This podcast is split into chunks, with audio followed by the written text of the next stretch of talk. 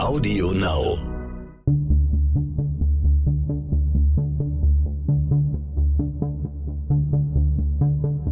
Wie überführt man einen Mörder?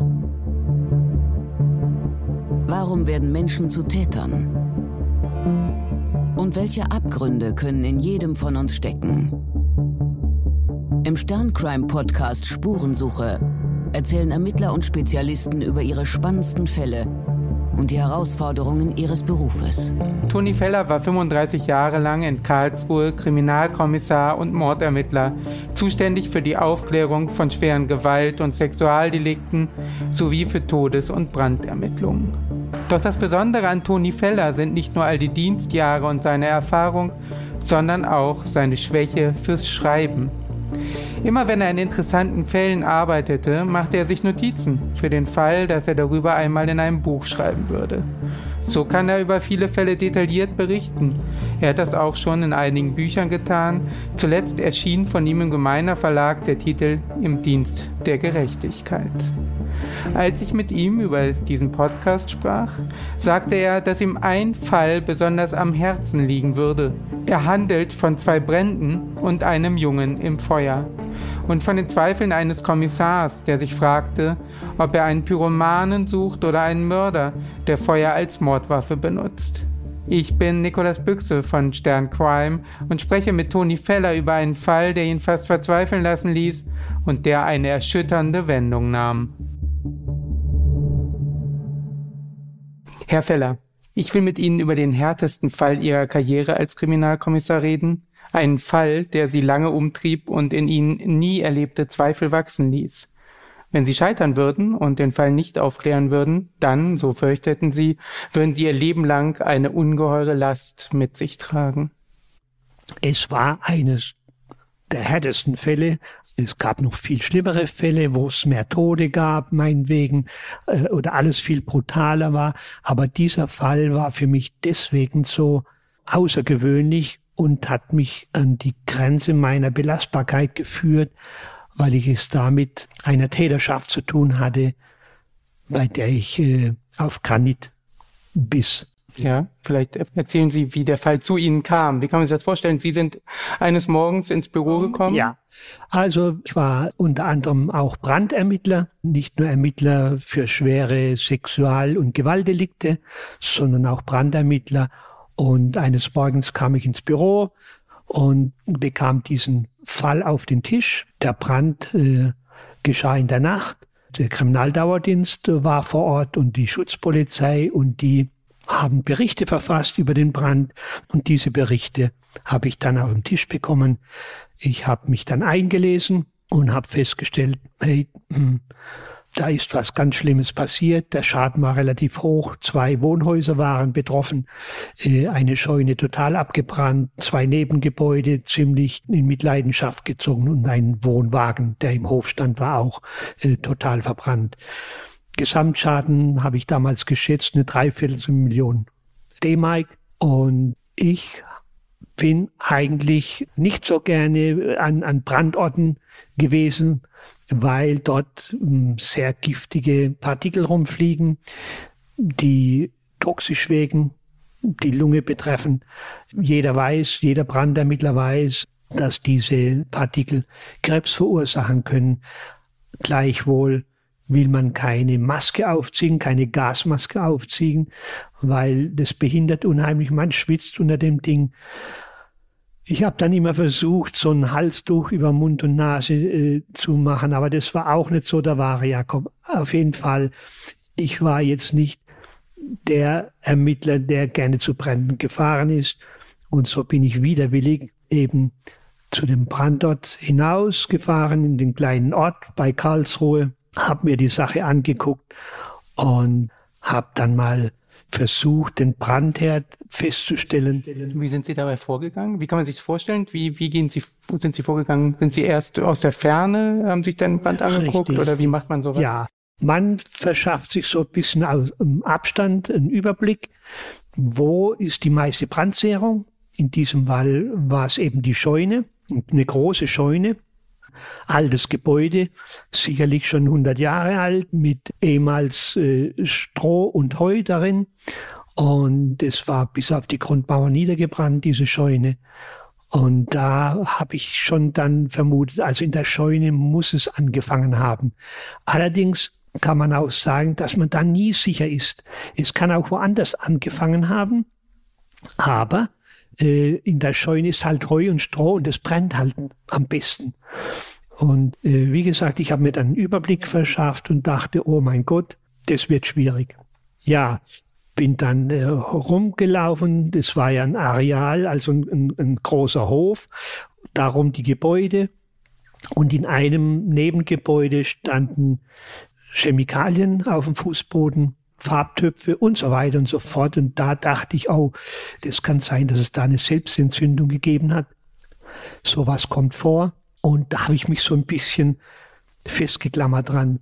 Ach so, gab es in Ihrer Erfahrung als Brandermittler häufiger Brandstiftung oder waren es solche Fälle von Unfällen, Selbstentzündungen, die häufiger Ursache waren eines Brandes? Selbstentzündung kommt ganz, ganz, ganz selten vor. Meistens sind es Brände, die aufgrund eines elektrischen Defekts vorkommen oder halt dann eben fahrlässige Brandstiftung. Äh, das heißt, Kinder spielen mit Feuerzeug, jemand lässt die Herdplatte an und so weiter und so fort. Das sind an für sich die meisten Ursachen. Vorsätzliche Brandstiftung gibt es Gott sei Dank nicht so oft. Ja, und in diesem Fall, man versucht als Brandermittler natürlich so schnell wie möglich die Ursache festzustellen.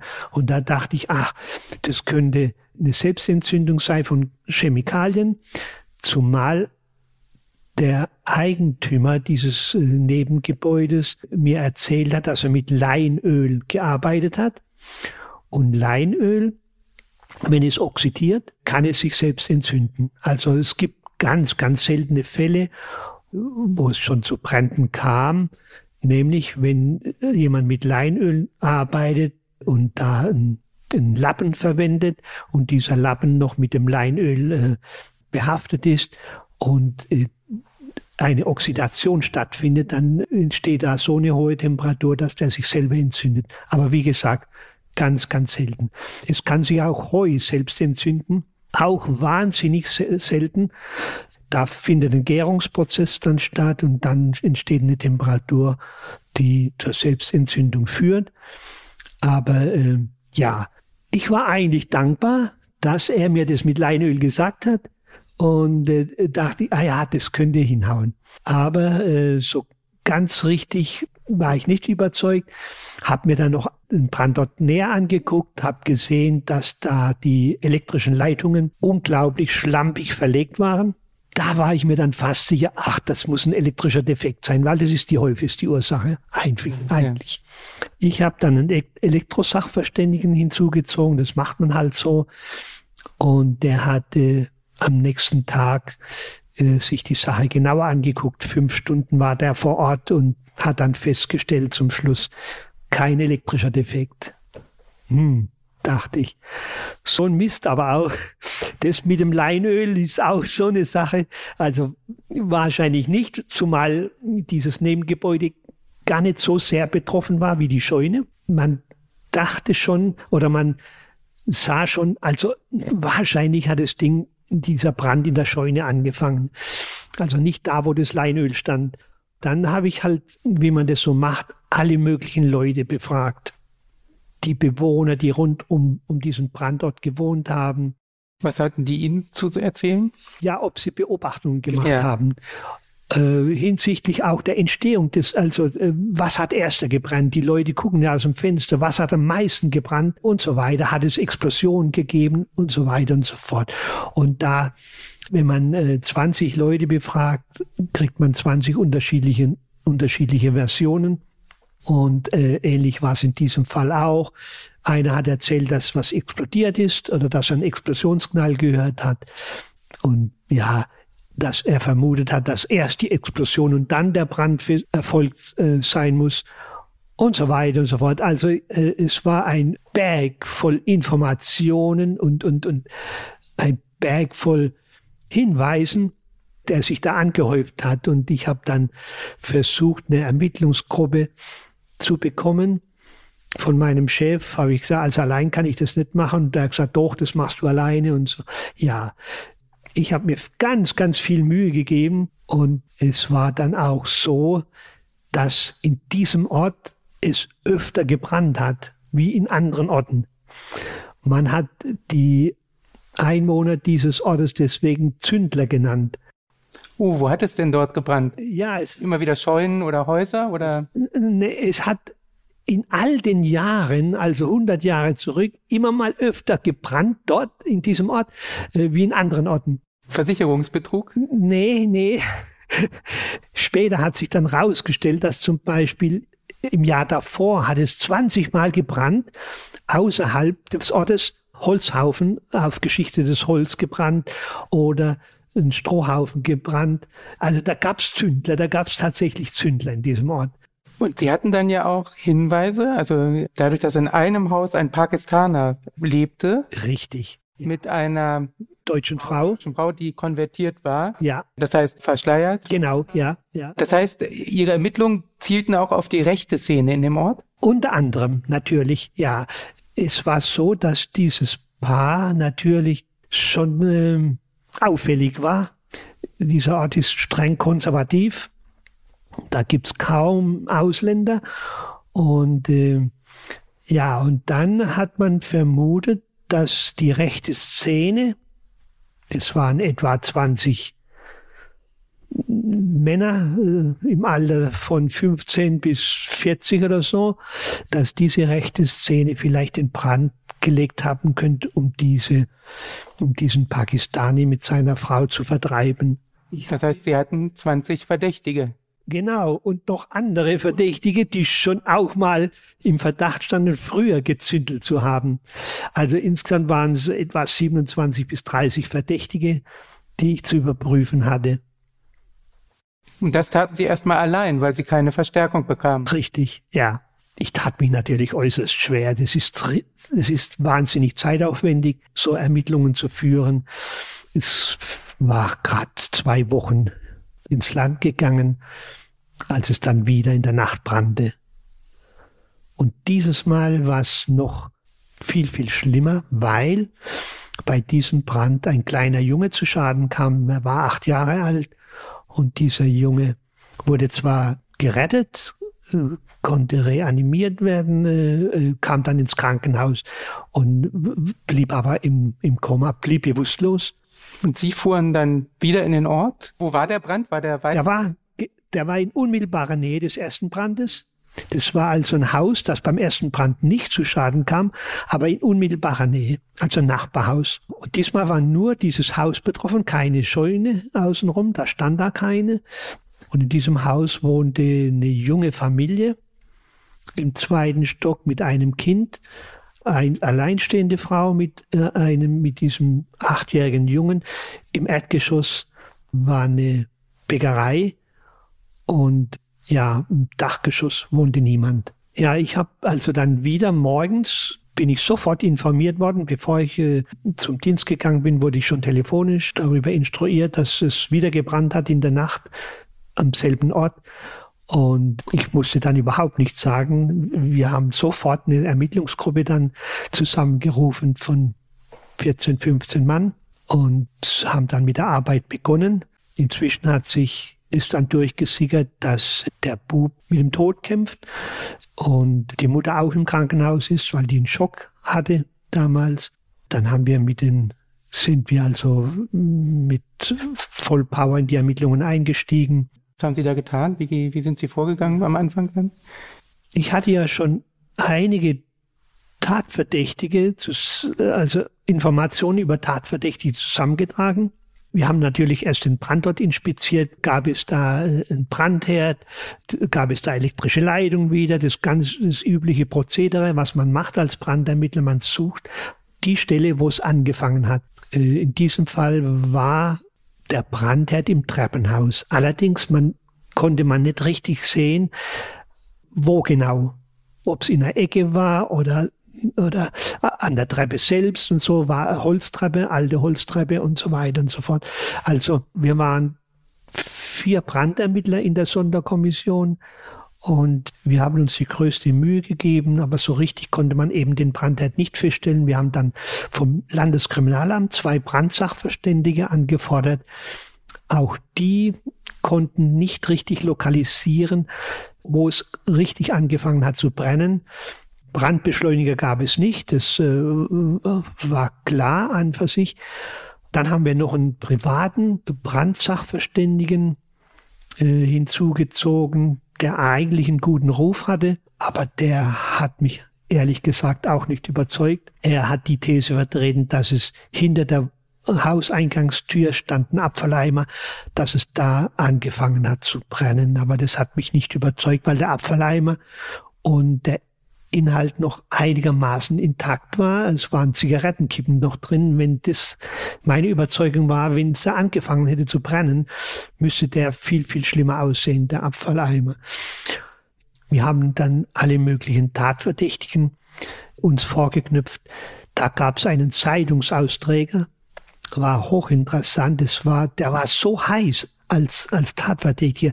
Heißer kann man kann kein Tatverdächtiger sein, weil er äh, schon vor 20 Jahren eine Scheune angezündet hat, weil er noch einen anderen Brand gelegt hatte, bei dem sein Vater, da war er im Verdacht, das konnte man ihm nicht beweisen, bei dem sein Vater dann schwer verletzt worden ist, also äh, bleibend behindert war dann. Und der war Zeitungsausträger in dem Ort. Das heißt, er war zu dieser Zeit wahrscheinlich, unterwegs. wo die Brände immer waren, unterwegs. Ja, ja, genau. Äh, keiner wunderte sich natürlich, weil er der Zeitungsausträger war. So ist es. Ja. Und der wurde auch in der Brandnacht, wurde der kontrolliert, sogar. Ja, äh, von der Polizeistreife. Äh, Sie müssen sich vorstellen, wenn so ein Brand passiert, dann kommen Streifenwagenbesatzungen in den Ort rein und wenn Sie da jemand sehen, ist ja klar, der wird kontrolliert, der wird zumindest mal namentlich festgehalten und so auch in dem Fall wurde dieser Zeitungsausträger angetroffen und äh, die Personalien wurden aufgeschrieben und mit einem kleinen Bericht wurde die Information zu uns geleitet und wir haben uns den vorgeknüpft. Und er war vom, vom ganzen Wesen her war er der geborene Brandstifter. Der hat sich komisch verhalten, der hat früher Brände gelegt und hat auch kein Alibi gehabt. Er, er sagte, zur Brandentstehungszeit war er am anderen Ende vom Ort oder am anderen Viertel vom Ort. Aber das äh, konnte er nicht belegen, nicht beweisen. Wie wirkte er auf Sie, wenn Sie ihn befragt haben? Der wirkte insgesamt gesehen komisch und höchst verdächtig. Der hat wie soll ich sagen, ich kann mich noch gut an den Mann erinnern, man hatte den Eindruck, der lügt. Er lügt. Er, äh, er hat auch nicht äh, äh, gleich zugegeben, dass er früher mal einen Brand gelegt hat oder dass er früher auch im Verdacht stand, mehrere Brände gelegt zu haben. Äh, hat er nicht erwähnt. Äh, später hat er gesagt, ja, er wollte ja sich kein Eigentor schießen. Ist ja auch klar, kann man nachvollziehen. Aber man hatte den Eindruck, er sagt einfach nicht die Wahrheit. Wir haben ihn mehrfach dann vernommen, aber wir sind nicht an ihn rangekommen. Es war dann so, dass wir ihn, glaube zweimal kurzzeitig festgenommen haben, äh, aber wir hatten keine Beweise. Es war bei einem Brand, ist es immer ganz, ganz schwierig mit Beweisen. Wir hatten nichts in der Hand. Nur, nur ein Geständnis an für sich hätten ihn überführen können. Sie haben ihn ja auch nochmal besuchen müssen, ne? Sie hatten ihn dann einen, ihn, wollten ihn vernehmen und er war nicht aufzufinden. Das Richtig. heißt, das war ja auch nochmal verdächtig. Richtig, Schon ja. sehr verdächtig gemacht. Ja, ja. Er war spurlos verschwunden. Er war spurlos verschwunden. Wir wollen ihn nochmal zu Hause aufsuchen, um ihn äh, auf die Dienststelle zu holen, ihn nochmal nachzuvernehmen. Spurlos war er weg. Und das hat ihn natürlich total verdächtig gemacht. Ich war nahezu sicher, das ist mein Täter. Ja, und, und ich glaube, wenn ich mich richtig erinnere, hat dann auch die Freundin des Zeitungsausträgers sowas ähnliches wie gesagt wie oft, wenn er unterwegs war, Richtig. hat es ja gebrannt im genau. Ort. Das heißt, sie hat ja. ihn auch noch indirekt beschuldigt. Ja, ja, ja, ja. Also die Freundin war jetzt auch nicht, wie soll ich sagen, hochintelligent und äh, war nicht unsympathisch, äh, die, die Frau, Und da, das, das war alles so, alles auf diesen Mann hingedeutet, dass er der Brandstifter ist. Und äh, ich war mir zu 98 Prozent sicher, das ist er. Wir müssen ihn bloß noch dazu bewegen, ein Geständnis abzulegen. Und ich hatte in meinen ganzen Dienstjahren hatte ich die größten Ganoven geknackt. Also ich habe Mörder vernommen, ich habe äh, Bankräuber vernommen, ich habe äh, wirklich die härtesten Ganoven weich gekocht, wie man im Fachjargon sagt. Und dieser Mann, der hat einfach in, in ganz einfacher Form hat er gesagt, nein, er war es nicht, er war es nicht. Und da gibt's noch andere Zündler in dem Ort und er war es nicht. Jetzt hat sich irgendwann eine Riesenwende ergeben. Und zwar war es so, dass ich als Hauptsachbearbeiter des Falles unter anderem die Mutter des Opfers betreuen musste und auch vernehmen musste, befragen musste. Sie hatten ja erzählt, dass die Mutter zunächst auch noch wegen Schock im Krankenhaus war, als sie Richtig, ankam. Ja. Aber die Mutter hatte auch die Feuerwehr gerufen. Die Mutter hatte die Feuerwehr gerufen, genau.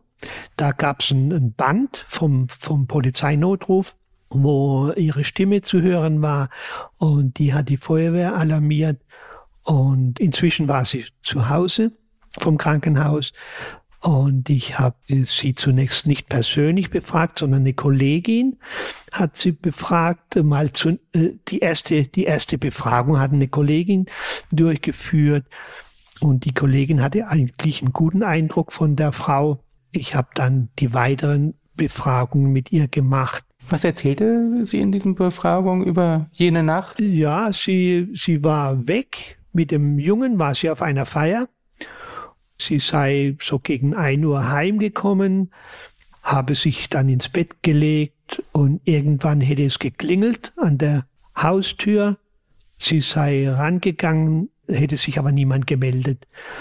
Und dann hätte sie die Wohnungstür aufgemacht und, und das ganze Treppenhaus sei schon unter Qualm gestanden. Deswegen hat sie die äh, Wohnungstür gleich wieder geschlossen, ist äh, ins Kinderzimmer zum Jungen, hat den geweckt, ist dann äh, ins Wohnzimmer, ins Bad und hat das Fenster aufgemacht und hat um Hilfe geschrien. Zunächst wollte sie noch runter, das Haus verlassen, übers Treppenhaus war aber nicht mehr möglich. So hat sie das gesagt. Und deswegen hat sie übers Badfenster um Hilfe gerufen. Ein Mann sei gekommen, hätte eine Leiter angestellt, aber die war zu kurz, die Leiter. Da konnte sie nicht runter. Und sie hat also dann äh, als erstes wohl über Telefon die Polizei informiert.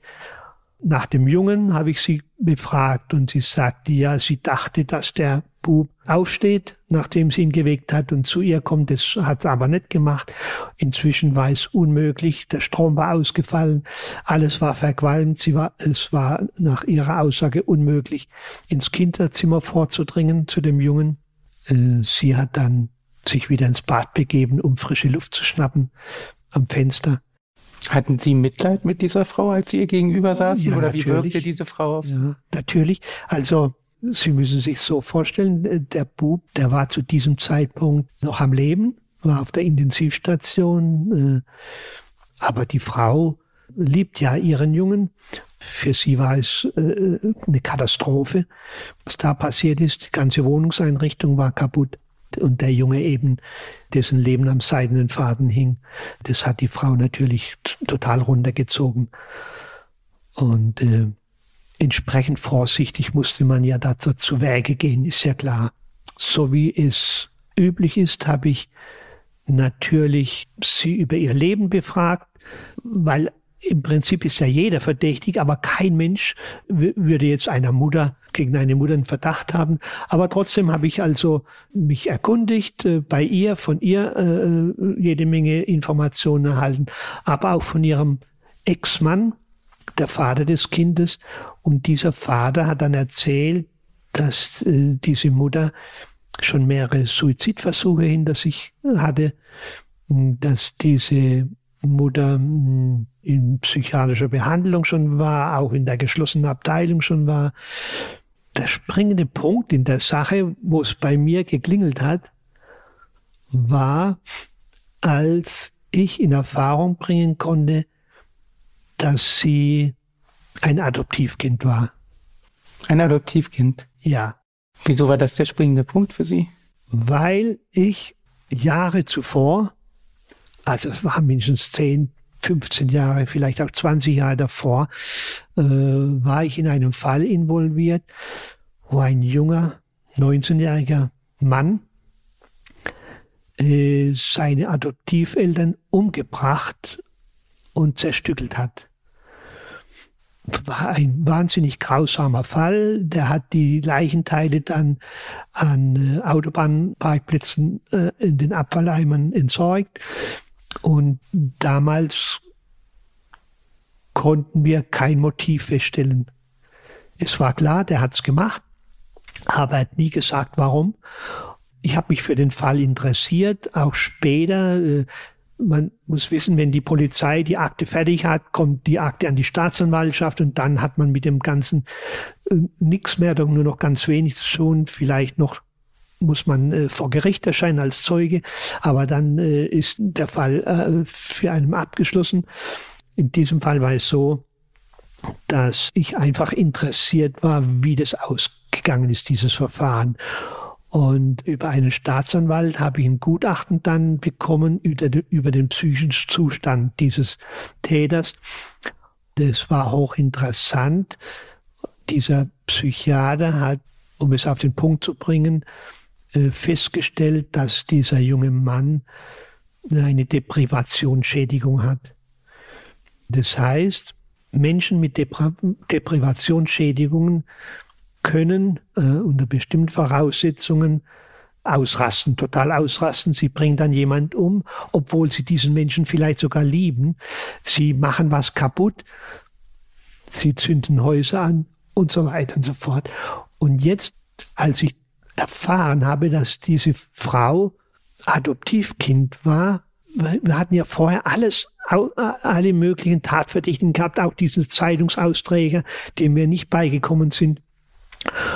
Als ich das erfahren habe, dass die Adoptivtochter ist, habe ich mich dann noch mehr um, um sie gekümmert. Ich habe versucht, alles Mögliche zu erfahren. Und von ihren Adoptiveltern habe ich dann erfahren, dass sie sich in der Schule oft sonderbar verhalten hat. Sie hat grundlos äh, Füllfederhalter zerbrochen. Sie hat mal auf einem Schulfest über eine Torte Terpentin gegossen und hat Mitschüler grundlos an den Haaren gezogen, immer wenn sie halt so einen Aussetzer gehabt hatte.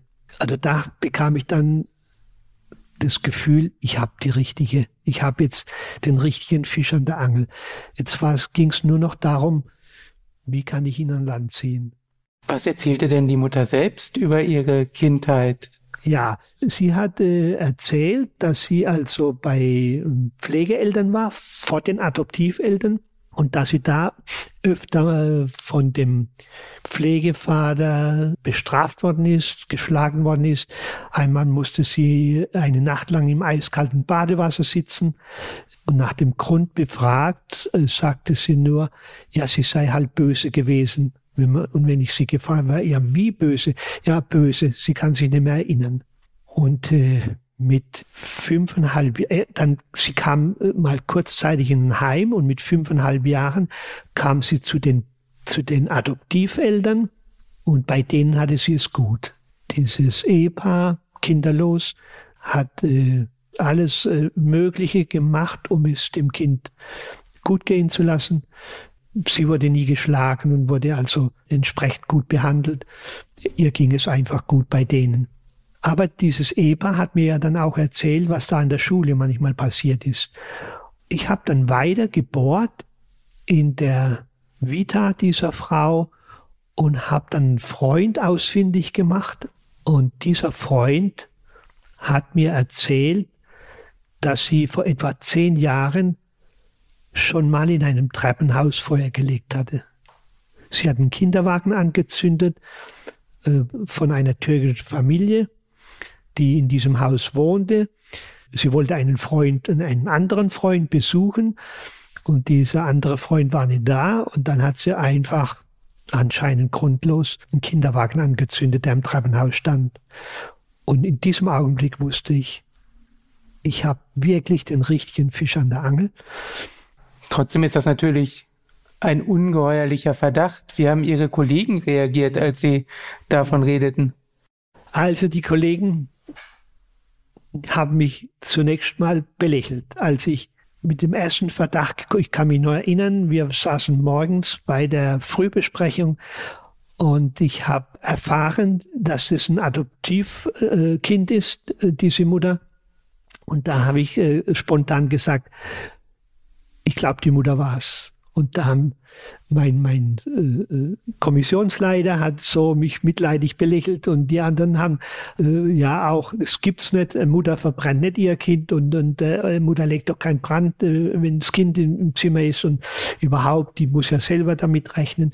Und zu dem Zeitpunkt wusste ich aber schon, dass da Suizidversuche waren und ich habe in die Richtung Suizidversuch zunächst ermittelt. Also äh, dachte ich, vielleicht war es ein Suizidversuch, aber als ich erfahren habe, adoptiv, kam mir der Fall von diesem jungen Mann in den Kopf äh, dieser Fachbegriff Deprivationsschädigung, ich habe mich da kundig gemacht damals, war sofort präsent.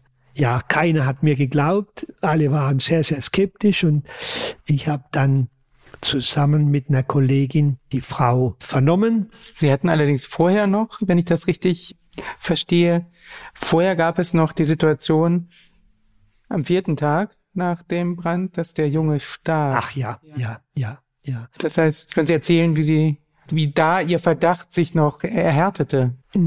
Ich weiß es nicht mehr so genau. Also vier Tage waren es, ja, äh, als wir die Nachricht bekommen haben, dass äh, äh, Hirntod eingetreten ist bei dem Jungen und dass wohl die Apparate abgeschaltet werden sollen. Und mich hat es sehr gewundert, dass die Mutter und auch der Vater beide einverstanden waren. In recht äh, kurzer Zeit waren die sich einig, dass man die Apparate abschaltet und dass der Junge dann letztendlich stirbt.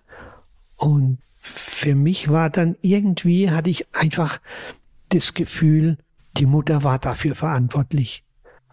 Und äh, ich, ich wusste äh, um, um, diesen, um diese Sache mit der Deprivationsschädigung, wusste ich ja von diesem Gutachten damals äh, einigermaßen gut Bescheid.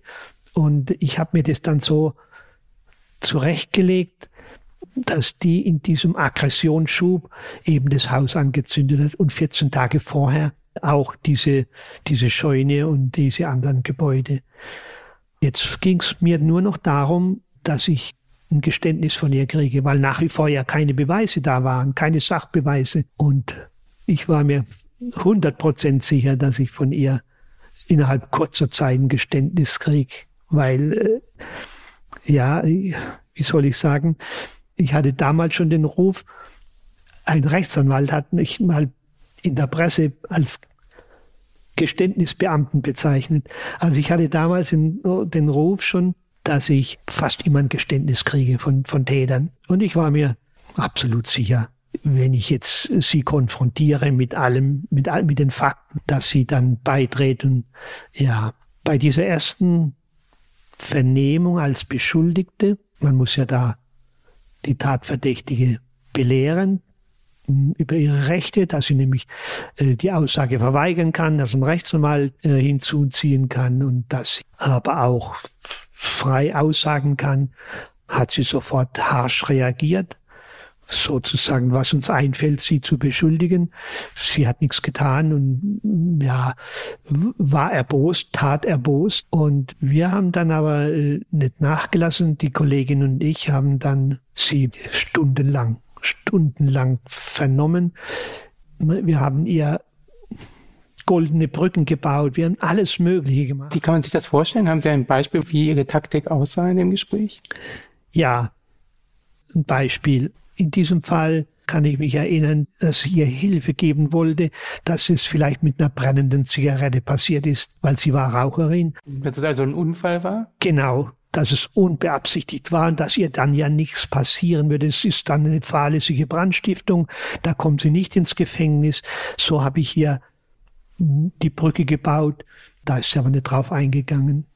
Das heißt, Sie haben immer wieder gefragt, hatten Sie noch Zigaretten nach dieser Feier? Genau. Kann es sein, dass Sie im Hausflur geraucht haben und die Zigarettenkippe in den Abfalleimer und da ja. lagen dann vielleicht noch irgendwie Papiere oder ja. so, die gebrannt haben? Ja, ja genau so. Immer wieder versucht, um mir so diese... Stundenlang. Ja. Mhm stundenlang. Und sie hat ja dann äh, gleich zu Anfang abgestritten, sie hätte keine Zigaretten mehr gehabt. Aber wir wussten auf der Feier, wir haben auch die Leute vernommen, die bei der Feier waren dann, wo sie ja auch war. Und da hat einer gesagt, sie hatte noch zwei Zigaretten, das hat er genau gesehen. Und das hat sie aber abgestritten. Sie hat keine Zigaretten mehr gehabt. Wenn sie klug gewesen wäre, wäre sie auf diesen Zug gesprungen und hätte gesagt, ja, tut mir leid, ich habe die brennende Zigarette oder habe die Zigarette nicht richtig ausgemacht. Aber nein, sie hat angegeben, keine Zigarette gehabt zu haben. Sie blieb einfach bei der Version, sie hat nichts gemacht, sie ist heim und hat sich ins Bett gelegt und dann wurde geklingelt und dann äh, hat es gebrannt und mehr kann sie nicht sagen. Und wie sind Sie dann also weiter vorgegangen? Sie haben erst die Brücke versucht zu bauen. Ja, nicht nur diese eine Brücke, sondern ganz viele. Also wir haben ja Bälle zugespielt, eben alles Mögliche probiert, alle alle Tricks ausgepackt und das. Das heißt, es waren auch mal etwas härter Forscher. Ja, wir haben das, das, das Spiel gemacht, böser Beamte, gute Beamte. Ja. Die Doris Gengel, die Kollegin, die war die Gute. Ich war der bisschen äh, Forsche, habe aber auch wieder Mitleid gezeigt mit ihr und so weiter. Also unglaublich irgendwann habe ich dann zu der Kollegin gesagt, du, ich will sie mal allein vernehmen, weil das hat oftmals geholfen.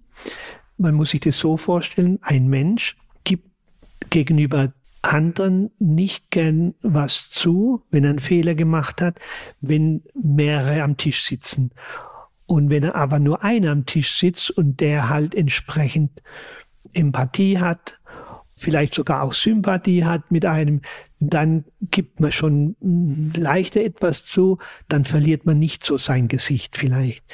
Und dann habe ich probiert, also eine Stunde lang oder wie lang, ich weiß es nicht mehr, alleine mit ihr zu reden, habe ihr auch wieder Brücken gebaut. Ich war Pfarrer, Vater, ich bin in jede Rolle geschlüpft, die es gibt und sie ist einfach nicht beigedreht. Gleichzeitig waren sie auf der einen Seite natürlich überzeugt, die Täterin vor sich zu haben. Aber ich kann mir vorstellen, dass es auch so leise Zweifel vielleicht für sie gab. Es gab ja dann die Beerdigung. Ja. Ähm, das war eine ganz rührende Veranstaltung.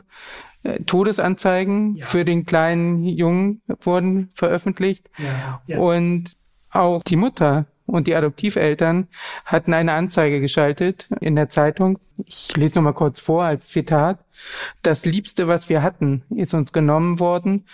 Thorsten brachte uns die Sonne, das Lachen und die Freude. Unendlich ist der Schmerz, die Trauer und die Leere. Durch diese sinnlose Tat musste mein einziges Kind, unser einziger Enkel sterben. Warum? Wir werden dich immer in unserem Herzen tragen. Gleichzeitig hat dann die Mutter alleine im Kirchenblatt sogar noch dazu gefügt, wer kann mit solch einer Schuld leben, Menschenleben zu riskieren und ein unschuldiges Kinderleben zu zerstören? Wer? Und daneben hatte sie ein Bild dieses Jungen setzen lassen.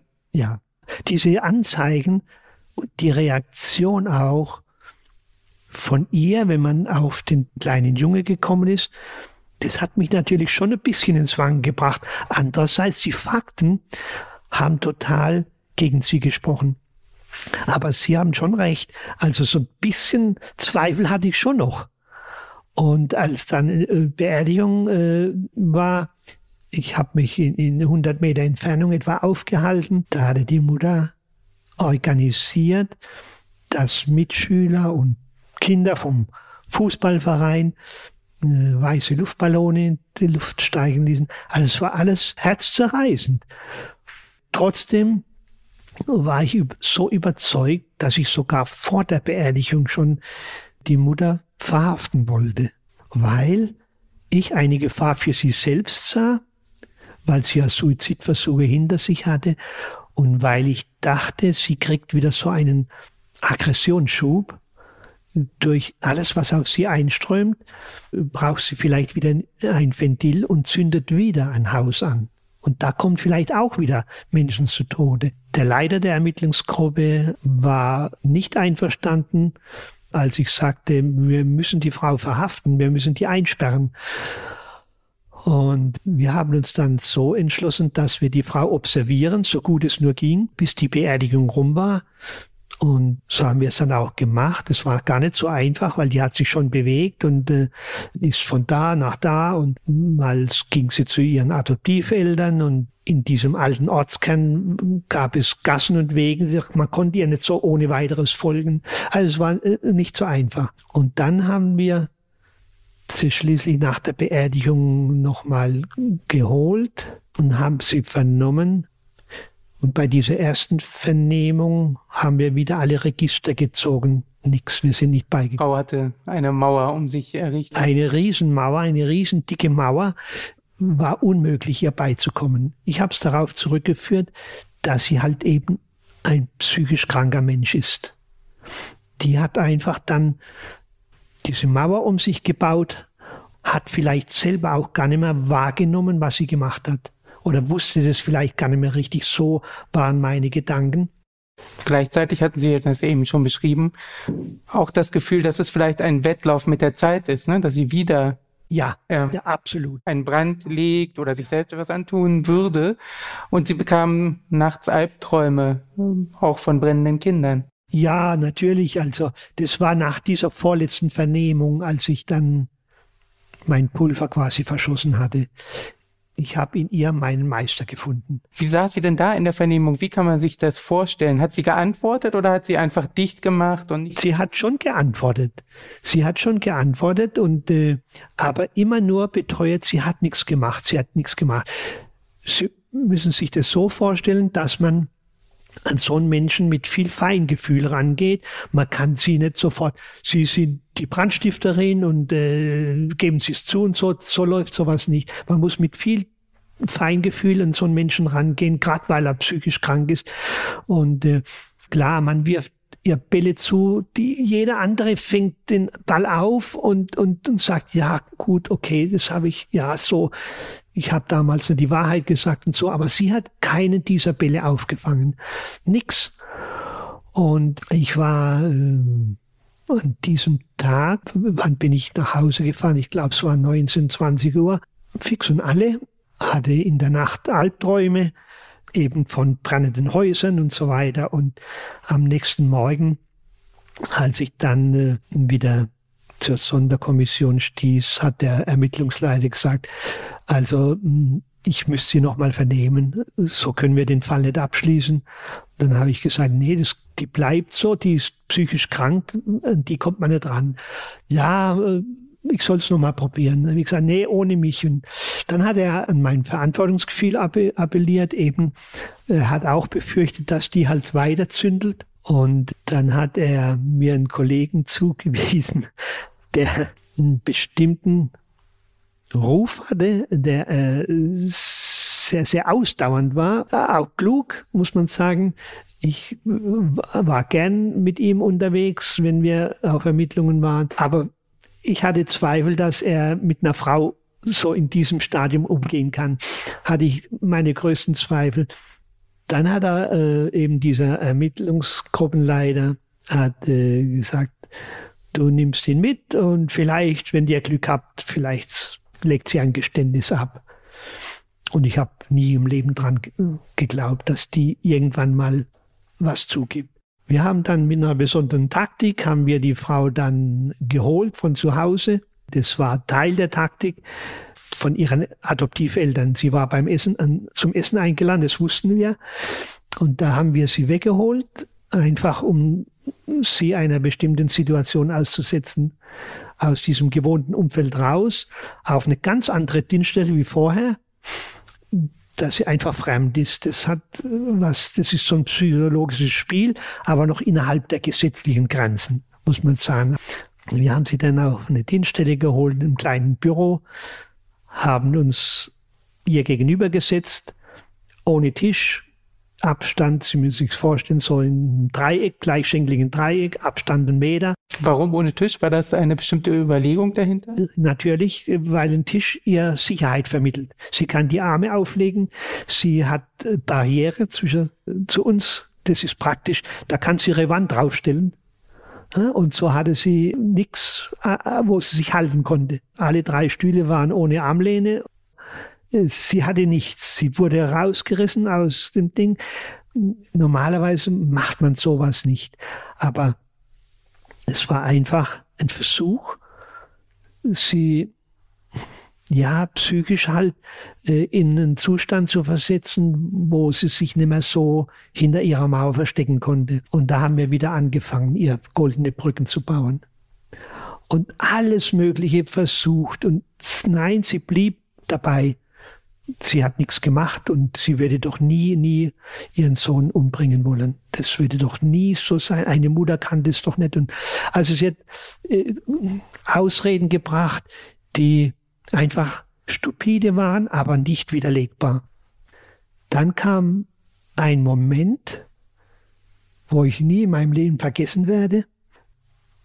Mein Kollege, der sonst nicht so mit Frauen konnte, also jedenfalls nach meiner Meinung, ich habe ihn ja vorher ein paar Mal schon erlebt und so, der hatte auch unendliche Geduld, wie ich auch. Ich habe nie die Nerven verloren, gar nie. Und er auch nicht. Der hat dann seinen Stuhl bisschen zu ihr hingerückt, beide Hände auf die Oberschenkel gelegt bei ihr und hat gesagt, Sie haben doch geraucht. Und dann hat sie gesagt, hier darf man nicht mal mehr rauchen. Und in diesem Augenblick wusste ich, das ist der Anfang. Das ist der Anfang eines Geständnisses.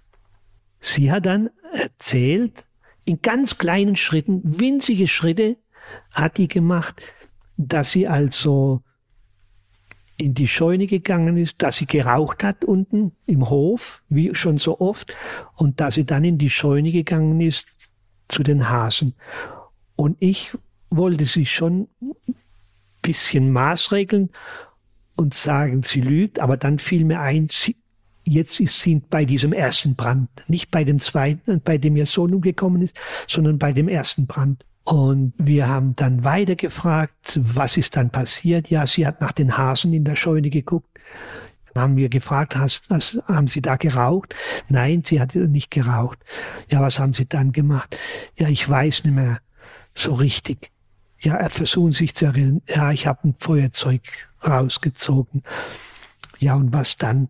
Ja, ich habe ein bisschen Heu angezündet neben dem Hasenstall.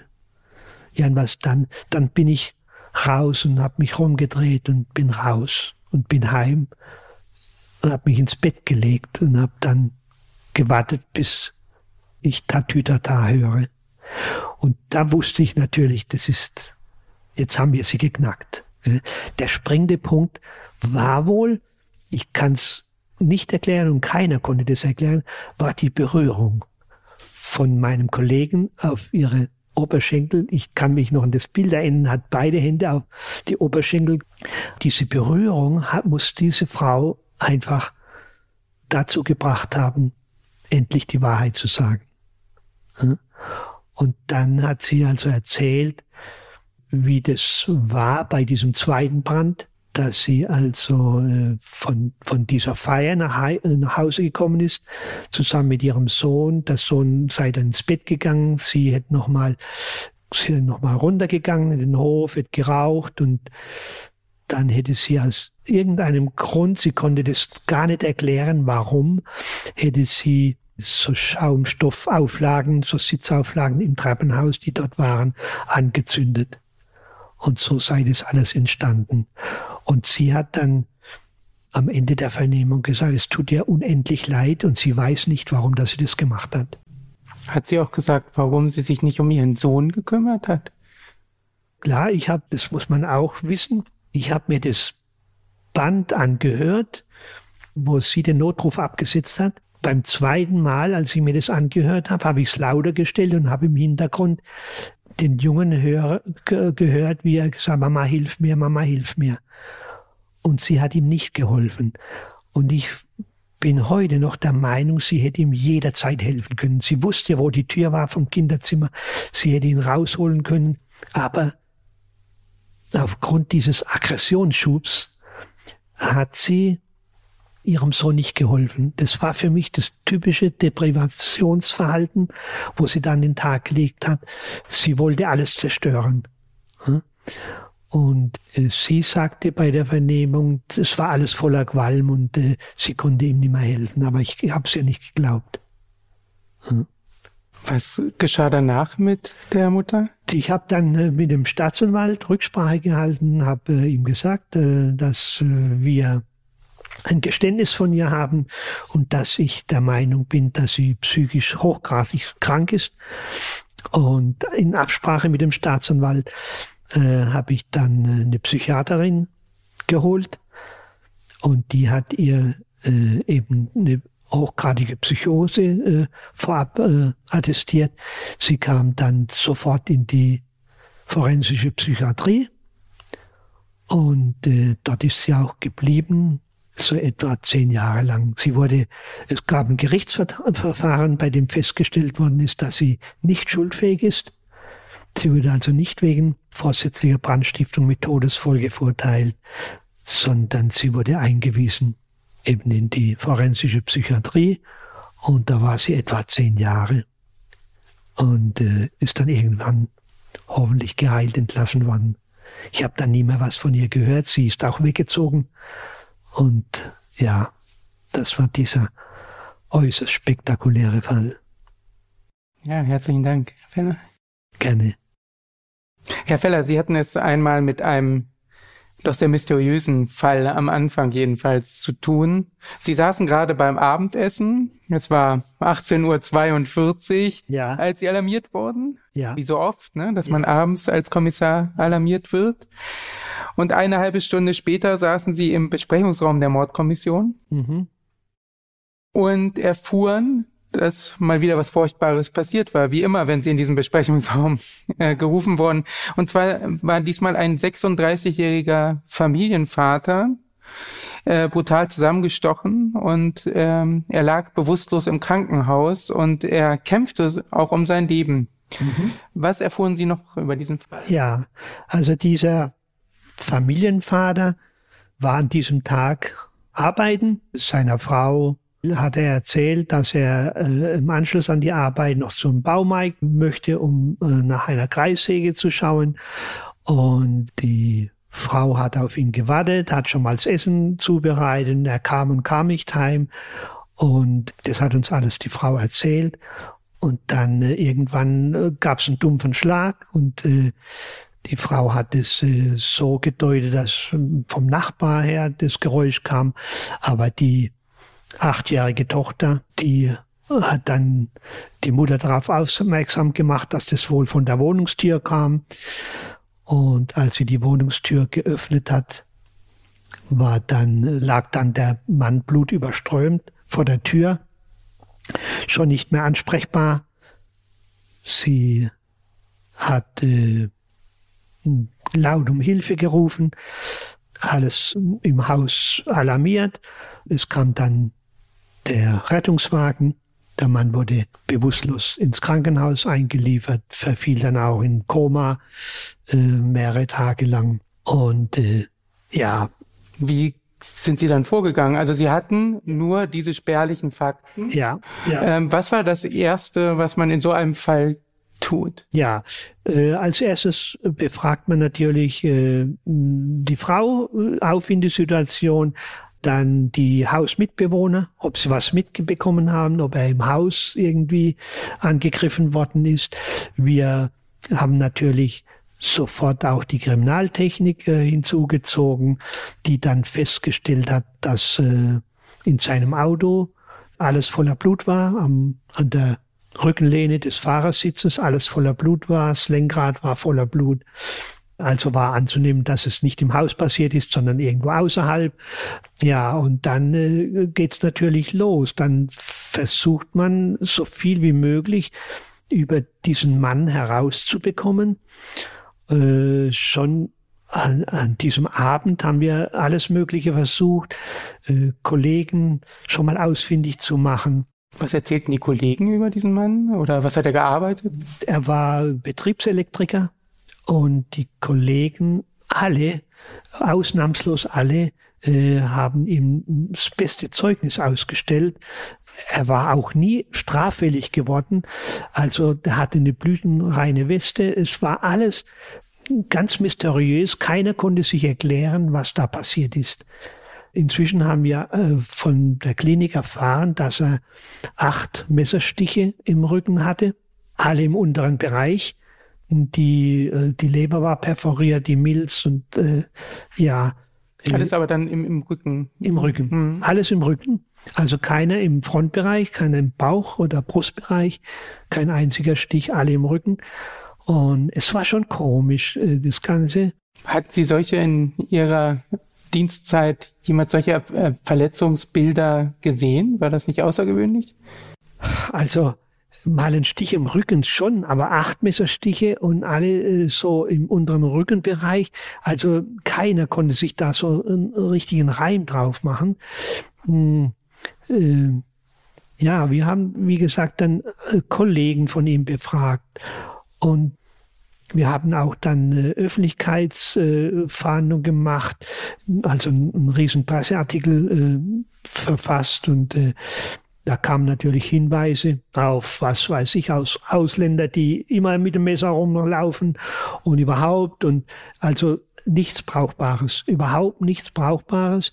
Geht man schon mit bestimmten Hypothesen in so einem Fall ran? Also ich weiß nicht, hin und wieder gibt es ja so Fälle von Industriespionage oder dass es beruflich da Zusammenhänge gäbe, dass es irgendwie Feinde gäbe oder also waren Sie da völlig blank? War völlig offen für alles und keiner konnte sich aufgrund der Biografie dieses Mannes und auch dieser Situation, dass der äh, mit acht Messerstichen nach Hause fährt und dann sich hochschleppt zur Wohnung, keiner konnte sich da einen Reim drauf machen. Also es war total mysteriöser Fall. Das stimmt eigentlich. Das fällt mir gerade auf. Er hätte ja, wenn er so schwer verletzt war und blutete, ins Krankenhaus fahren können. Warum fährt er nach Hause? Ja, oder er hätte Hilfe, äh, er hätte halten können irgendwo oder, oder er hätte ja unterwegs äh, um Hilfe bitten können, äh, jeden vorbeifahrende Autofahrer oder irgendwelche Passanten hätte er um Hilfe rufen können.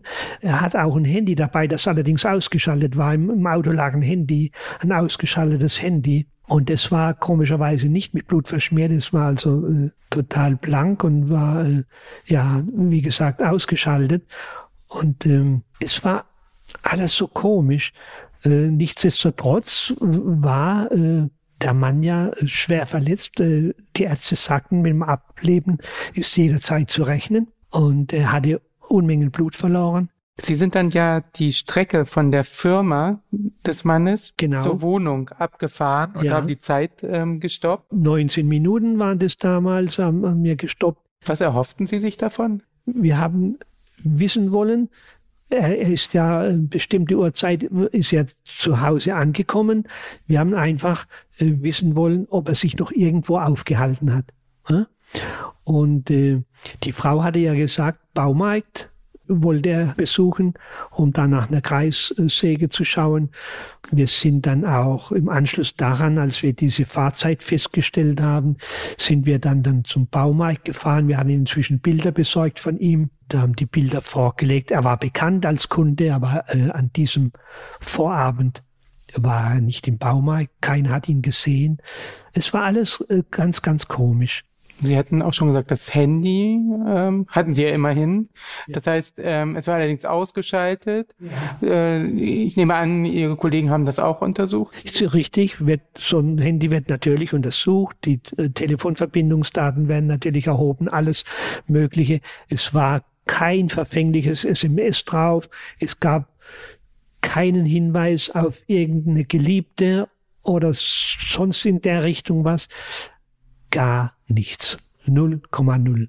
Hatten Sie irgendwelche Hypothesen? Also normalerweise ist es ja, ähm, geschehen ja solche Dinge im engsten ja. Umkreis des Opfers. Da gab es aber keine Hinweise. Keinerlei Hinweis.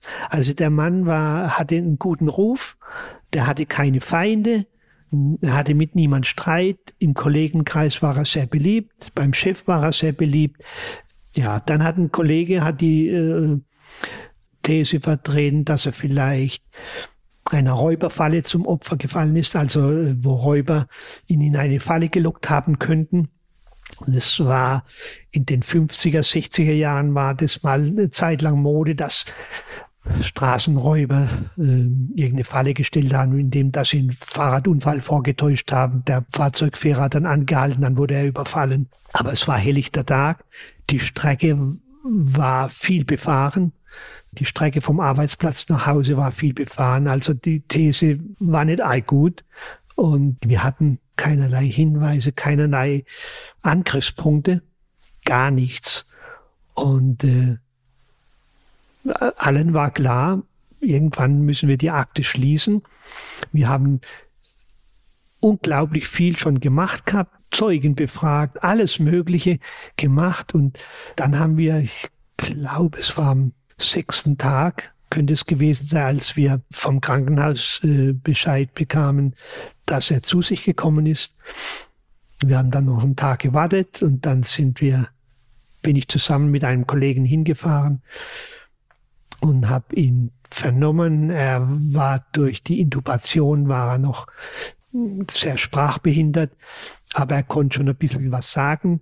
Das ist ja auch ein medizinisches Wunder fast, kann ich mir vorstellen. Acht Stiche, diese Verletzung und er hat überlebt. Ja. Was hatten Sie für einen Mann? Was sahen Sie für einen Mann vor sich da im Krankenhaus? Es war ein, ein sehr robust erscheinender Mann, 1,80 Meter groß, äh, muskulös. Ich weiß noch, er hatte so rötliche Haare. Und ja, ich dachte mir, wie kann es sein, dass der Mann sich achtmal in den Rücken stechen lässt? Normalerweise äh, dreht sich so ein Mann um und stellt sich dem, dem Kampf oder er rennt halt weg, aber im Rennen kann man nicht achtmal stechen. Das geht nicht. Wie will ein Täter, der ihn verfolgt, ihm achtmal in den Rücken stechen? Das geht nicht. Und ihn zu Boden bringen, so ein Bär von einem Mann, kann man auch nicht so leicht. Er hatte keine Abwehrverletzungen in der Hand, nix. Äh, normalerweise bei einer äh, Messerstecherei hat äh, oft das Opfer Verletzungen in der Hand, indem er ja, den Stich abwehren will mit den Händen. Und bei ihm war gar nichts festzustellen. Da waren eben diese acht Messerstiche im Rücken und mehr war nicht. Und ja, wir haben ihn dann so vorsichtig befragt. Er erzählte dann, er habe unterwegs äh, austreten müssen und sei da auf einen Parkplatz gefahren. Als er dort pinkeln wollte oder gepinkelt hat, wurde er äh, angesprochen von drei Türken, die äh, gesagt haben, das macht man nicht, in der Türkei ist es verboten. Und ehe er sich versah, hat er schon den ersten Stich im Rücken. Und sie haben ihn dann zu Boden gebracht und haben dann weiter auf ihn eingestochen. Und dann äh, müssen Sie sich vorstellen, dann rattert es bei dem Kriminologen, also zu Boden gebracht, in den Rücken gestochen. Also muss er ja bäuchlings auf dem Boden gelegen sein. Und äh, den Ball habe ich ihm dann zugespielt. Äh, sie sind also dann auf dem Bauch gelegen und äh, wurden dann, ja, ich bin auf dem Bauch gelegen. Und ich wusste schon, das nächste, was ich mache, die Kriminaltechnik anrufen, wie beschmutzt sind die Kleider. Das Hemd muss ja dann beschmutzt sein, vorne im Bauch und die Hose und alles. Ja, und dann hat er also weiter erzählt. Ich wollte natürlich wissen, auf welchem Parkplatz, weil ich keinen Parkplatz gesehen habe, als wir, abge als wir diese Strecke abgefahren haben. Und dann hat er einen bestimmten Waldparkplatz genannt. Und äh, den kannte ich. Und äh, ich wusste, dass der nicht befestigt war, also musste auf diesem Waldparkplatz, äh, wo der Boden dunkel war, äh, Humus, musste der also schon richtig schmutzig sein. Wir haben ihn dann weiter erzählen lassen, soweit es ging. Es war schon schwierig. Und äh, er hat dann äh, auf die Frage, warum er nicht äh, sofort Notarzt gerufen hat oder Hilfe gerufen hat, er, gesagt, er wollte nur noch heim zu seiner Familie. Konnte er, Sie haben wahrscheinlich auch gefragt, wieso er sich nicht gewehrt hat dann? Ja, er hat äh, gesagt, äh, die waren halt zu dritt und äh, sie haben ihn gleich zu Boden gebracht und haben weiter auf ihn eingestochen. So. Und er konnte dann natürlich Ihnen auch wahrscheinlich nicht erklären, weshalb Sie dann auf einmal verschwunden waren. Richtig. Ich habe ihn dann gefragt, ja, warum haben Sie dann, warum haben Sie überlebt? Und dann hat er gesagt, ja, wahrscheinlich äh, war er dann schon bewegungslos und die dachten, er sei tot. Deswegen sind die wohl wieder weitergefahren und er hätte sich dann aufgerappelt, ins Auto geschleppt und sei heimgefahren. Er vermisste aber keine Wertgegenstände. Nix, keine Wertgegenstände sind gestohlen worden, gar nichts. Mir hat überhaupt nicht gefallen, dass er, der Parkplatz lag etwa zwei Kilometer von der Wegstrecke Arbeitsplatz Wohnung abseits und äh, das war nicht bei der ersten Vernehmung. Bei der zweiten Vernehmung habe ich ihn dann gefragt, warum er da war er dann äh, einen Tag oder zwei Tage später war er dann fast schon wieder voll ansprechbar. Also er konnte artikulieren, ihm ging's gut. Er war schon immer auf der Intensivstation gelegen, er war einem Einzelzimmer gelegen. Und äh, da habe ich ihn gefragt, warum er eben zu diesem Parkplatz gefahren ist. Er hätte doch äh, auch die paar Meter noch nach Hause. Da, ja, er musste halt pinkeln, dringend pinkeln und da sei ihm dieser Parkplatz aufgefallen. Schon bei dieser ersten Befragung hatte ich äh, das undrückliche Gefühl, er lügt. Warum? Das kriegt man einfach so mit. Das, äh, wie soll ich das beschreiben? Ich habe unzählige Menschen vernommen. Ich habe immer relativ schnell gemerkt, nach fünf oder maximal zehn Minuten, ob jemand lügt oder nicht lügt, ob jemand die Wahrheit sagt oder nicht. Und bei ihm hatte ich schon bei dieser ersten Vernehmung, wo er noch gar nicht so richtig reden konnte, habe ich schon das mit drei Türen. Er hat das, das, das Fahrzeug beschrieben, dunkler Mercedes, älteres Baujahr. Oft erzählen Menschen, die eine Straftat vortäuschen oder was zu verbergen haben, ebenso von drei Türken mit dunklen Haaren oder von einem Täter mit dunkler Kleidung, dunkles Auto und so weiter. Ja, nix, sie, sie legen sich nicht fest. Ja, nichts Genaues. Er konnte, er konnte äh, die, die Türken auch nicht beschreiben. Einer soll ein Bart getragen haben, aber sonst haben sie sich nicht unterschieden. Und das alles äh, haben so bestimmte Alarmglocken bei mir ausgelöst. Und bei der zweiten Vernehmung habe ich ihn eben gefragt, äh, warum er da äh, diese zwei Kilometer zu dem Parkplatz gefahren ist und ob er eine schwache Blase hat und ob er es nicht mehr ausgehalten hat. Und mit 35 Jahren hält man es doch aus, ne, wenn man zehn Minuten später zu Hause ist. Und das war für mich äußerst unglaubwürdig. Wie hat er das Ihnen erklärt? Äh, er, er wurde es dann so ein bisschen ungehalten, dass wir ihm nicht glauben er hatte also äh, schon äh, gemerkt, wir glauben ihm nicht. Ich weiß nicht, habe ich ihm damals schon vorgehalten, gleich bei dieser zweiten Vernehmung, das mit dem Hemd. Das mit dem Hemd war nämlich so, das Hemd war vorne nicht mit Schmutz. Er war also nie in Bauchlage gelegen auf diesem Parkplatz.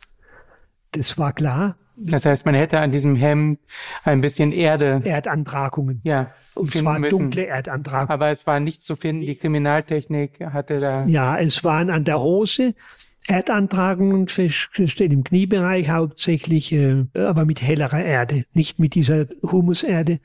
So. Äh, also der war nie Bauchlage äh, und da wurde nie in Bauchlage auf ihn eingestochen. Das, das wussten wir dann inzwischen. Ja, aber äh, es war ihm nicht beizukommen. Wir haben versucht, er war im, äh, immer noch im Krankenhaus gelegen. Er wurde dann auch ungehalten und irgendwann hat er gesagt, so jetzt sage ich gar nichts mehr. Mhm. Wie geht man dann vor, wenn man so jemanden vor sich hat, mhm. der etwas zu verbergen hat, offenkundig? Ja. Was ist da die Strategie von Ihnen gewesen? Ja, also die Strategie war, ihn möglichst viele Lügen erzählen zu lassen, damit man dann äh, mit diesen Lügen ihn irgendwann konfrontieren kann. So zum Beispiel haben wir ihm den Ball zugespielt, äh, dass er wohl dann ja viel getrunken hat, wenn er so dringend pinkeln musste. Und ja, er hat also zwei äh, Halbliter Flaschen Apfelsaft getrunken. Warum, äh, haben wir gefragt. Ja, das Essen äh, in der Kantine, es war äh, ein bisschen scharf und deswegen hat er so Durst gehabt. War natürlich für uns eine Steilvorlage. Wir haben in der Kantine nachgefragt, es gab kein scharfes Essen. Der Kollege, der mit ihnen am Tisch gesessen ist, der hat gesagt, der trinkt nie was zum Mittagessen. Allenfalls mal einen Kaffee nach dem Mittagessen, äh, Stunde oder so nach dem Mittagessen, aber nie im Leben trinkt er zwei Flaschen Apfelsaft. Also das hat nicht hingehauen. Aber konfrontiert damit äh, hat er dann zugemacht und nichts mehr gesagt. Sie hatten dann, das war ja auch Teil der Strategie, auch Fotos von alten Mercedes-Modellen besorgt. Richtig, ja, in der Hoffnung, er legt sich da fest und äh, ja, aber er hat äh, gesagt, ja, er kennt sich mit Fahrzeugen nicht aus, es könnte der oder der gewesen sein. Es war das typische Verhalten von einem Menschen, der was zu verbergen hat. Hm? Die Türken konnte er auch wieder nicht näher beschreiben und so weiter und, und so fort. Und wir dachten, irgendwie, entweder hat er Angst, ist er also erpresst worden, hat er Angst, äh, dass die Täter ihn nochmal angehen und vielleicht dann töten, oder ist er selber in irgendein Verbrechen verstrickt? Ähm, aber das passte auch nicht zu seiner Vita. Er war ein hochanständiger Mann, hoch angesehen, überall. Er hatte eine, eine achtjährige Tochter zu Hause, eine, eine nette, liebe Frau. Es gab nichts, wo man hätte einhaken können. Und äh, ja, wir waren schon so weit, dass wir den Deckel zumachen wollten. Und da hat sich doch dann tatsächlich ein älterer Mann gemeldet über, über Telefon und hat gefragt, was passiert, wenn jemand in Notwehr jemanden ersticht. Mhm. Da hat sich einfach der Mann beim, bei der Polizei angerufen. Bei der Polizei, einfach so. Genau. Um beim Kriminal, er ist an den Kriminaldauerdienst verbunden worden und äh, der so als hat, ob er rechtlichen Beistand ja, er hat sich einfach erkundigt, wie das ist, wenn jemand in Notwehr jemand ersticht. Das ist natürlich ein, ein sehr der, ungewöhnlicher Anruf, sage ich mal. Genau. Und der Kollege der, äh, vom Dauerdienst, äh, der wusste natürlich um den Fall und hat auch gleich kombiniert, oh, das könnte mit diesem Fall zu tun haben und wollte diesen Mann in ein Gespräch verwickeln, um, um ihn zu festzustellen, wo der Anruf herkam. Und der hat aber dann relativ schnell aufgelegt. Was hatte der Kollege dem Mann noch erzählt? Das weiß, das kann ich jetzt nicht mehr genau sagen. Also er wollte halt einfach, dass der Mann weiter am Telefon bleibt ja. und äh, hat ihm dann. Äh, er hat ihn aber schon gesagt, dass er unter Umständen in Notwehr Straffreiheit bekommt. Das, genau, das, das wurde, das wurde schon bei diesem ersten Gespräch gesagt. Und äh, dann, hat er, dann hat der Mann aufgelegt und der Kollege hat sofort uns informiert über das Gespräch. Und da dachten wir, oh hoppla, das hat bestimmt mit dem Fall zu tun. Der Kollege, es gab keine Bandaufnahme, weil der äh, vom, auf dem Apparat angerufen hat, wo keine Bandaufnahme möglich war. Und der Kollege hat den Anruf als älteren Mann beschrieben, von der Stimme her. Das heißt, man konnte aber auch nicht nachverfolgen, wo, von welcher Telefon. Doch, man Anlage. konnte da nachverfolgen. Das konnte man, dass äh, der vom Hauptbahnhof angerufen hat, von einer öffentlichen Telefonzelle. Das konnte man nachverfolgen. Das ist aber mysteriös. Ja. ja. Und dann äh, war äh, Sendeschluss. Äh, wir wussten, hat oder wir hatten den Verdacht, äh, ja, das hat mit dem Fall zu tun und da hat sich einer erkundigt, äh, hat den Mann niedergestochen und so. Und ja, und dann äh, war aber nichts mehr. Dann haben wir äh, einen Zeitungsartikel äh, veröffentlichen lassen, in dem der Anrufer nochmal aufgefordert wird, sich zu melden.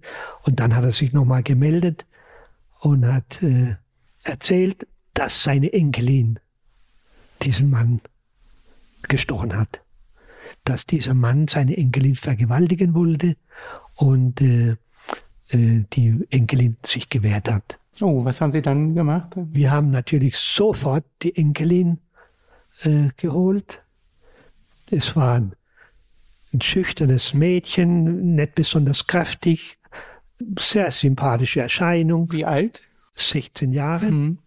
Und die hat uns dann erzählt, dass sie äh, jeden Tag an der Endstation Straßenbahnhaltestelle aussteigt und dann noch äh, ja, circa einen Kilometer zu ihrem Haus äh, äh, gehen muss und da an einem großen Maisfeld vorbeikommt. Und in diesem Maisfeld äh, war einige Tage vor dieser Geschichte ein Mann gestanden, der seine Hose heruntergelassen hatte und onaniert hat. Und sie hatte eine beste Freundin und die beste Freundin hat ihr empfohlen, hey, nimm ein Messer mit, wenn der dich mal angeht, äh, damit du dich überhaupt wehren kannst. Und gesagt, getan. Sie hatte ab diesem Tag immer ein Messer dabei, das sie im Ärmel versteckt hatte. Und eben an diesem bewussten Tag ist sie wieder an dem Maisfeld vorbei. Sie hat, den, sie hat niemand gesehen. Sie wurde von hinterrücks äh, äh, überfallen von dem Mann, sofort in den Würgegriff genommen, ins Maisfeld gezogen.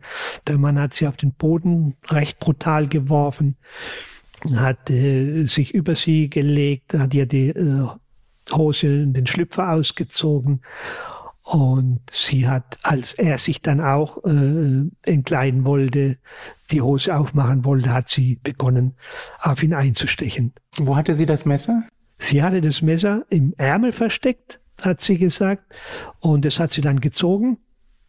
Er hat es nicht gemerkt und äh, hat gezogen und hat angefangen, auf ihn einzustechen. Und sie hat gesagt, äh, die ersten beiden Stiche hat er überhaupt nicht reagiert, hat er gar nicht gemerkt. Und dann hat sie mit aller Gewalt mehrfach gestochen und immer wieder gestochen. Und irgendwann sei er dann aufgestanden und sei, hätte fluchtartig den Tatort verlassen. Das war die ganze Geschichte. Und jetzt wussten wir, warum Messerstiche im Rücken, warum sein Hemd nicht äh, im Brustbereich mit äh, Erde verschmutzt war, warum an den Knien helle Antragungen, äh, helle Erdantragungen waren äh, und so weiter und so fort. Es hat alles 100 Prozent gepasst und äh, wir haben ihn dann aufgesucht im Krankenhaus. Äh, ich habe ihn konfrontiert mit der Sachlage. Er hat keinen Ton dazu gesagt, nichts. Und Wie kann man sich das vorstellen? Saß er still da, hat an die Decke gestarrt oder hat er sie? Er, er lag da und äh, wir haben ihn begrüßt und er hat zurückgegrüßt und dann habe ich gesagt, so, jetzt wissen wir, äh, wie alles passiert ist. Und äh, sie haben versucht, eine junge Frau zu vergewaltigen. Hat er keinen Ton gesagt, er hat uns nur angestarrt. Und äh, habe ich äh, gesagt, sie sind vorläufig festgenommen, sie kommen äh, ins Vollzugskrankenhaus. Und das haben wir dann in die Wege geleitet. Äh, es wurde Haftbefehl gegen ihn erwirkt. Und äh, ja, das war die ganze Geschichte. Er wurde später zu viereinhalb Jahren, glaube ich, verurteilt oder vier Jahre, sieben Monate, glaube ich. Hat er gestanden später? Nie gestanden. nie gestanden. Ja, ja. Er hatte, äh, er hat nie Angaben zu dem Fall gemacht. Ja. Das heißt, das waren dann die Beweise, äh, die dann sehr erdrückend waren. Genau. Die die junge Frau hat sich, hat ihn identifizieren können. Genau, die, die, das Messer hatten wir auch noch, das Tatmesser hatten wir noch. Es hat alles äh, bis ins kleinste Detail hat alles zusammengepasst und da gab es überhaupt keinen Zweifel mehr. Hm. Was geschah später mit ihm? Wissen Sie das? Ja, er kam in, er kam in den Knast, er musste seine viereinhalb Jahre da abbrummen. Und was aber dann später, ob er geschieden worden ist oder nicht, weiß ich, kann ich heute nicht mehr. Haben Sie die junge Frau damals gefragt, warum sie nicht zur Polizei gegangen war? Ja, ich habe sie natürlich eingehend dazu befragt und sie hatte äh, mir erzählt, dass nach der Tat, unmittelbar nach der Tat war sie äh, so geschockt, dass sie nicht mal mehr aufstehen konnte. Sie zitterte am ganzen Körper. Irgendwann hat sie sich dann aufgerappelt und äh, sei dann äh, nach Hause gegangen, hätte ihre Freundin angerufen und sie hätte sich mit ihr beratschlagt und äh, sie hatte Angst, äh, da äh, sich strafbar gemacht zu haben. Und deswegen hat sie äh, der Polizei nichts, äh, hat sie keine Polizei gerufen. Aber äh, der Druck in ihr wurde immer, immer größer und dann hat sie sich dem Opa anvertraut, zu dem sie eine gute Beziehung hatte. Und dieser Opa hat dann eben den ersten Anruf getätigt und den zweiten. Der hat dann die Polizei informiert. So ist es gelaufen. Und ähm, die Frage des Großvaters wurde am Ende ja dann beantwortet. Das heißt, seine Enkelin ist straffrei. Ja, das haben, das haben wir ihm schon bei der, bei dem zweiten Gespräch, ich, oder so, es gab so, glaube ich, ein drittes Gespräch mit ihm. Ich habe dann mit ihm mal gesprochen. Äh, beim zweiten Gespräch, als er nochmal angerufen hat, alle wussten Bescheid, wenn er wieder anruft. Sofort sagen, es passiert ja nichts, damit er nicht wieder auflegt. Und, äh, oder es, es passiert, ja, da wussten wir von der Enkelin ja noch gar nichts. Aber jeder wusste Bescheid, wenn der Anruf kommt, egal auf welchem Apparat, unbedingt sagen, es passiert nichts. Und so war es dann auch. Und dann hat er gesagt, es war seine Enkelin. Und äh, ich habe ihn dann äh, unmittelbar danach, noch am selben Tag, habe ich ihn dann zurückgerufen. Hab gesagt, also Sie bra man braucht überhaupt keine Angst haben, wenn äh, eine Notwehrsituation da war, passiert ihr überhaupt nichts. Und so war es dann auch. Hatten Sie in Ihrer Karriere oft mit Fällen zu tun, die solche Wendungen nahmen? Man hat erst ein Opfer, das dann zum Täter wird, wie in diesem Fall. Ja, ich hatte so einen Fall nicht mehr, aber ich hatte insbesondere im Bereich Sexualdelikten hatte ich oft vorgetäuschte Straftaten. Ich habe mal eine Statistik eine ganz persönliche Statistik geführt über zwei Jahre und da hatte ich 36 Prozent vorgetäuschter Sexualstraftaten. Und es war dann oft so, dass Frauen vorgegeben haben, sie seien vergewaltigt worden, sie seien sexuell genötigt worden und so weiter und so fort und haben das zum Teil sehr gut inszeniert. Und nachher hat sich herausgestellt, dass sie das erfunden haben, aus irgendwelchem Grund. Beispiel. Ein junger Mann ruft an und teilt mit, seine Frau, seine Freundin sei im Wald während des Joggens von einem Täter überfallen worden und wahrscheinlich auch vergewaltigt worden. Und natürlich Schutzpolizei, Tatütata, alles fährt dahin, Hubschrauber steigt auf im Wald. Und äh, ja, die junge Frau war verletzt, hatte äh, deutliche Kratzspuren im Brustbereich, hatte eine, zwei Beulen an der Stirn und einem Hinterkopf. Sie wurde zur gynäkologischen Untersuchung gebracht, keine Spuren von Vergewaltigung, nichts. Und sie sagte, sie sei von hinten angefallen worden, äh, bewusstlos geschlagen und worden und äh, sie hätte nichts mitgekriegt. Man muss auch noch sagen, ihr T-Shirt war zerrissen. Da hatte auch Stoff gefehlt. Das Ganze entpuppte sich als vorgetäuschte Straftat. Ich betone nochmal, sie hatte eine Beule in der Stirn und eine Beule im Hinterkopf. Und zwar eine kräftige Beule. Und kein Mensch wäre darauf gekommen, dass das eine vorgetäuschte Straftat war. Aber diese Frau hat sich die Verletzungen selber beigebracht, indem dass sie mit dem Kopf gegen den Baum geschlagen hat. Sie wollte bewusstlos werden. Es hat nicht geklappt. Dann hat sie mit dem Hinterkopf sich mit der Flasche, äh, mit, äh, mit ihrer äh, Trinkflasche auf den Hinterkopf geschlagen, ist ja auch nicht bewusstlos geworden. Dann hat sie sich einfach auf den Boden gelegt, äh, hat äh, ihr, ihr T-Shirt noch zerrissen. Äh, ja, und hat so also über ihr Handy den Freund angerufen. Und wie waren Sie ihr auf die Schliche gekommen? Es hat einfach alles nicht gepasst. Ich habe sehr schnell gemerkt, dass die Frau lügt. Die junge Frau, die war erst so um die 20. Da hat alle einfach nichts gepasst. Bei ihrer ganzen Erzählung hat nichts gepasst. Gleichwohl die Verletzungen. Wie, wie, wie kann man hinten eine Beule haben? Ich hatte wie gesagt, äh, zu diesem Zeitpunkt schon zig Fälle gehabt, äh, wo vorgetäuscht worden ist, mit Kratzspuren, mit Kleider zerrissen, mit äh, Verletzungen im Genitalbereich und so weiter und so fort. Äh, alles Mögliche, vorgetäuschte Straftaten und, und ja, dann habe ich Folgendes gemacht. Ich habe sie alleine in meinem Büro gehabt und habe ihr private Dinge von mir erzählt. Von meiner Familie, von meinen Kindern und von meinen Hobbys. Und irgendwann habe ich gesagt, du, das, was du erzählt hast, stimmt alles nicht. Stimmt, gell? Dann hat sie, ja. Und dann hat sie erzählt, warum dass sie das gemacht hat. Erstens, sie war in einer besonderen Situation. Ihr Freund wollte sie verlassen. Sie wollte ein Schutzbedürfnis bei ihm wecken.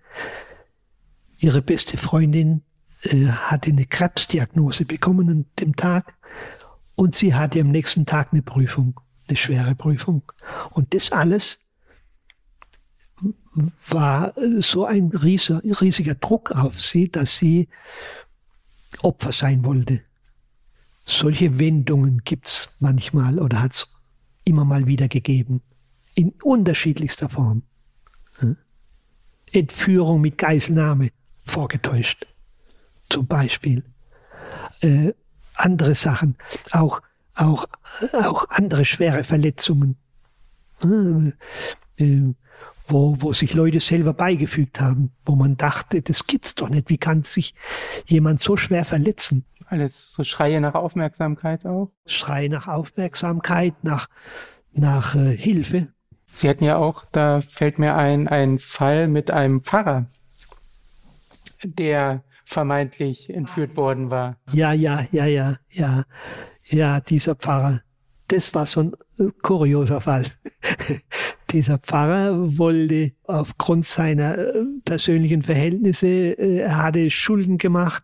Er, er war ja nicht mehr Pfarrer, sondern hat ja sein Gelübde da abgelegt, äh, nicht abgelegt, sondern wie sagt man, widersprochen, äh, weil er beim Skiurlaub, glaube ich, äh, eine Frau kennengelernt hat, die er dann auch geheiratet hat. Und äh, aber in dieser Ehe hat es halt dann auch nicht so geklappt. Er hat, wie gesagt, ein Haus gebaut und viel Schulden gemacht. Das alles hat ihn zerdrückt.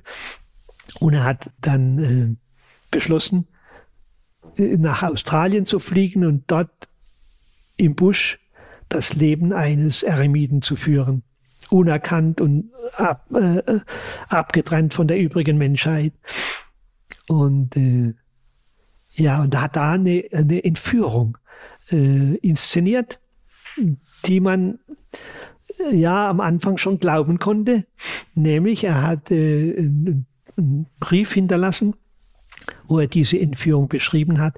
Er sei von ehemaligen Kommilitonen äh, unter Druck gesetzt worden. Die wollten, dass er wieder Pfarrer wird und äh, die hätten ihn wohl entführt. Er hat dann noch alles Geld abheben müssen, das auf dem Konto war, war nicht mehr allzu viel, aber er war also spurlos verschwunden. Und irgendwann, ich, ich kürze es mal ab, irgendwann kam ein Anruf Flughafen von Singapur sei er, hat er gesagt, er sei jetzt seinen Entführern entwischt. Und äh, aber er hat Angst, dass sie ihn wieder entdecken und hat sofort aufgelegt. Die, wir haben ja äh, schon Ermittlungen getätigt und die Frau hat uns sofort angerufen. Ihr Mann habe sich aus Singapur gemeldet und ich habe da nicht geglaubt dran und ich rufe über Interpol und alles Mögliche, äh, rufe ich tatsächlich, kriege ich Verbindung mit der Polizei in Singapur, mit der Flughafenpolizei und äh, die haben äh, gesagt, da ist nichts mit Entführung erstmal und auf jeden Fall hat er dann nochmal angerufen und dann äh, haben wir ihm gesagt, er soll sofort zur Flughafenpolizei, soll dort äh, bleiben und äh, so. Und tatsächlich war der in Singapur auf dem Flughafen, hat sich bei der Polizei gemeldet und äh, die angeblichen Führer seien verschwunden. Und äh, ich habe ihn dann äh, hier wieder in Empfang genommen, habe mich mit dem Kollegen abgesprochen, wie wir die Vernehmung machen. Und er hat relativ bald dann, also den hatte ich in zehn Minuten oder so, hatte ich den geknackt, äh, hat er dann zugegeben, dass er alles inszeniert hat. Und dass er sich nach Australien absetzen wollte, wo er als Eremit im Busch leben wollte. Ja, solche Dinge, also ich könnte stundenlang erzählen. Ich habe ja drei Bücher geschrieben mit authentischen, äh, spektakulären, authentischen Kriminalfilmen. Ich glaube, ich könnte aber noch, noch zwei Bücher schreiben. Also äh, ich habe Dinge erlebt, das glaubt kein Mensch.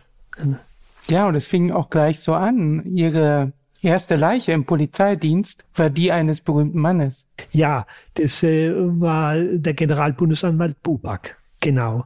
Ich war gerade mal fünf Wochen Polizeischüler, als unsere Polizeischule äh, in, den, in den Unterrichtsraum gestürmt kam und sagte, der GBA ist erschossen worden. Wir müssen uns zur Verfügung halten. Ich wusste gar nicht, was ein GBA war. Äh, erst so drei Minuten später bekam ich mit, es ist der Generalbundesanwalt und äh, mit dem konnte ich auch nicht so viel anfangen damals, muss ich zu meiner Schande gestehen. Auf jeden Fall, tatsächlich wurden wir Polizeischüler, wir waren insgesamt äh, etwa 40, wurden wir äh, zur äußeren Absperrung des Tatortes an den Tatort gefahren. Mit so, mit so zwei Bussen wurden wir dorthin gekarrt und ich äh, war damals schon äußerst neugierig. Ich habe mich gleich postiert äh, in unmittelbarer Nähe der Leichen.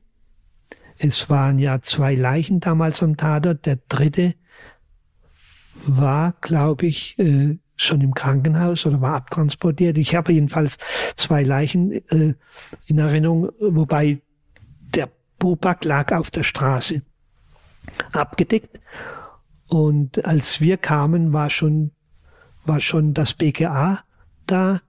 Äh, unsere Kriminaltechniker waren da und ich habe das beobachtet, wie die, die da äh, zugange waren und dachte, also ich muss so schnell es nur geht zur Kriminalpolizei.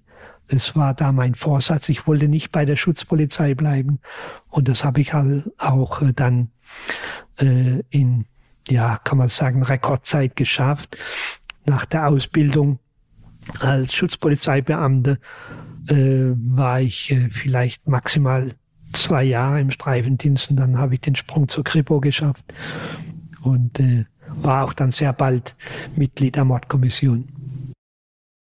Sie haben dann schon ähm, früher, als Sie noch im Dienst waren, äh, geschrieben. Sie haben Gedichte veröffentlicht. Sie haben über ihre Fälle dann später geschrieben, aber auch Theaterstücke und Kriminalromane veröffentlicht. Ist Schreiben auch Ihre Art, mit menschlichen Abgründen umzugehen? Nein, gar nicht. Also das Schreiben habe ich immer getrennt vom Beruf. Ich hatte schon immer ein Faible fürs Schreiben und fürs Lesen. Äh, äh, habe ja schon in jungen Jahren Gedichte geschrieben und Kurzgeschichten geschrieben und äh, 1994 habe ich dann allen Mut zusammengenommen und habe dann erst ein Gedichtband im Eigenverlag veröffentlicht. Und so hat meine äh, Karriere als Autor dann begonnen, äh, was äh, von Anfang an erfolgreich. Habe dann zwei Jahre später mein erstes Bühnenstück geschrieben, eine Komödie und daraufhin folgten noch elf, ne, zehn weitere Bühnenstücke. Äh, insgesamt habe ich jetzt 14 Bücher geschrieben. Und ja, aber mit dem Beruf oder als Ventil habe ich das nie benutzt. Es war einfach, ja, so wie Art zweiter Beruf. Hm? Ich, ich, ich wusste, wie man schreibt, ich wusste, äh, wie man spannende Geschichten äh, fabriziert. Und äh, so konnte ich äh, meine Leser äh, begeistern. Und äh, das hat mir viel, viel Freude gemacht. Und aber als Ventil oder dass ich so den psychischen Druck ausgleichen wollte, war nie der Fall. Ja, vielen Dank, Herr Feller, für dieses Gespräch. Sehr gerne.